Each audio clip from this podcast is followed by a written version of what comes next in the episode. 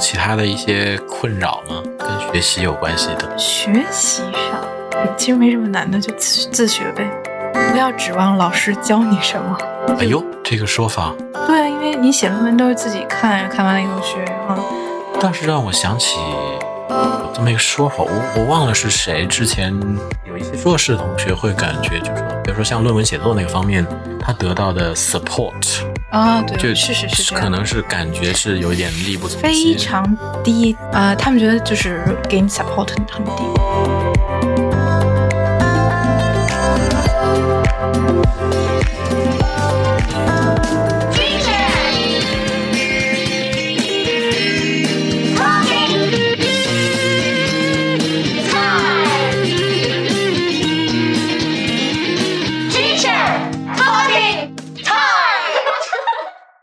像我一朋友吧，就去年的，他英语水平非常好，他是老师嘛，然后来这边读一个 TESOL，然后他就觉得这个 academic writing 或者说 reading 上面的 support 给的很少，他很层次是很高的在语言其实需要一些怎么样的 support 呢？我觉得还是可能最大的问题就是心理落差的问题。国内比如说都是老师教啊，就是你希望从上课从课上获得些什么，但是在兰卡，我觉得还是自学为主。像英国的这种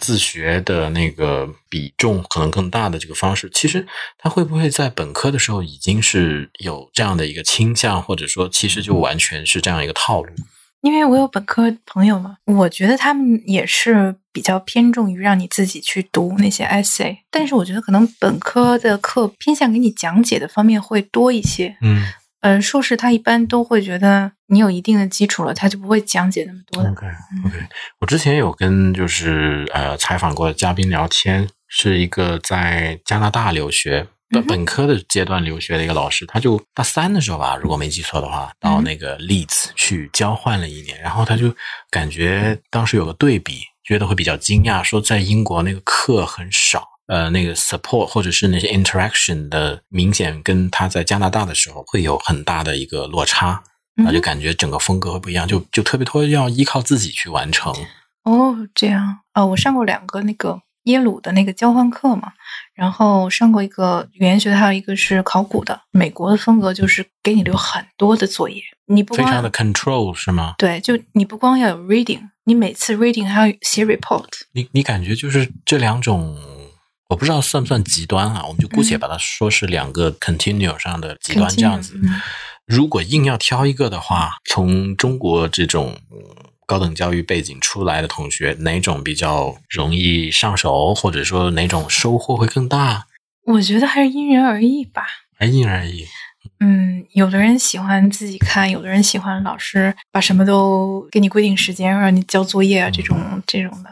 哎，那我们把脑洞再 再再放大一点，是不是？如果是比较喜欢，就是有老师控制的比较细的这种学习呃方式的，同学比较适合到北美系那边去留学，而可能自己喜欢折腾比较多，然后呃自己琢磨的这种同学比较喜可能会习惯英国的这种风格呢，就是因此而产生哎、我要到美国还是英国来留学这个选择呢？美国是每星期留作业，英国是最后留作业。美国是每星期给你的压力是是一，然后英国就把那个最后那个压力就是十放到放到圣诞节，就要有拖延症怎么办？嗯晚交的话扣十分，就前面很 happy，前面十十周都什么都不干，但是最后你就躺着，天哪，那个就很难想象啊！就就是一个先受罪和后受，就是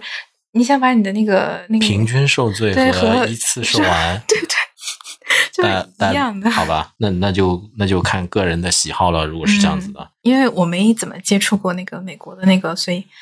就就因为我就接触过两门课嘛，所以大概就这样。我们也只是推测而已啊，当然是不能当真啊。对，而且每个学科和每个学科还真的是不太一样。像商科的话，它侧重于 presentation 或者说那些 skills，但是像语言学的话，咱们学校注重于 research，所以它就是 essay。嗯，其他的学校就是像 UCL，他们都是考试和 essay，就哦压力可能没有那么大。interesting，对，因为你的那个 essay 的话，它提前会给你，比如说八个题，然后那个有的是让你随便选，然后有的是直接就是开卷考试。research 的比重会很不一样。嗯刚才你说到嘛，就是那些呃学术的背景知识嗯啊，这个这个方面我感觉挺感兴趣的，因为有同学呢经常就讲，就包括他每周看的那些可能是 readings 或者是一些他自己需要去 cover 的那个论文，看不懂，什么原因比较多？哦，太正常了，背景知识不够啊，就看的太少。就是我一般都都说，就一上来就接触可能那有没有那种就是把那个难度能够再降一降就是 scaffold 的好一点的那种 alternative 呢？基本没有。进来那个门槛就已经很高了。我举一个我自己的例子，我不是研究那个 beliefs 吗？像这个根本就没有说，比如说有 textbook，或者说一上来就是 research papers，而且是一大堆 research papers，就是它有很多那个 framework，你只能自己一点一点啃，嗯你也啃出来了。就他他没有没有说会给你弄得比较简单的那种。就一上来这铺天盖地的，所以很多情况下对那些不同话题，像 beliefs 或者是别的一些，它那些里面会出现的学术词汇吧，嗯，在概念的理解上，呃，很容易出现一些偏差。不是偏差，你连哪一个是 term 你都不知道。啊，就是根本还不能说识别这个是一个学术概念，当时我以为仅仅是一些普通的东西。当时我写 proposal 的时候，我就觉得 belief 是一个普通词汇，就一个想法。因为我当时读的那些都是从那个 strategy 的那个方向做的那些 research，他们在讨论的时候也没有提出什么任何的 framework，就只是说他们可能大家这个有什么想法呀，或者说那个有什么想法，或者是就是想法，就很简单，就他们觉得那个就是 ideas 嘛。你后来是怎么发现这个理解不对的呢？呃，后来我搜到了两本比较恐怖的书，就是两本它全是那个不同 beliefs 的论文嘛。哦，然后我知道，终于知道它是一个 term，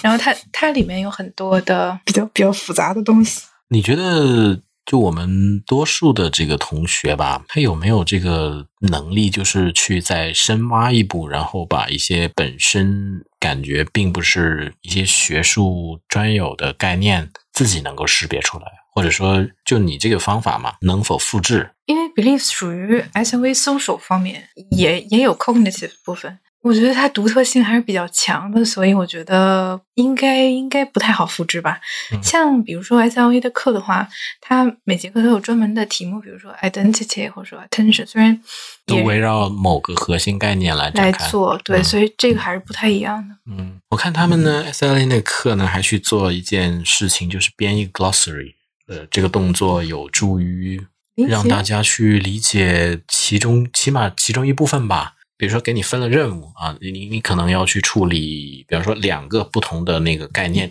对啊，要提供一个 definition 下定义你你。你当年的 definition，我我有有做这个，我忘了我是做哪两个了。我是是 long term memory 和 working memory。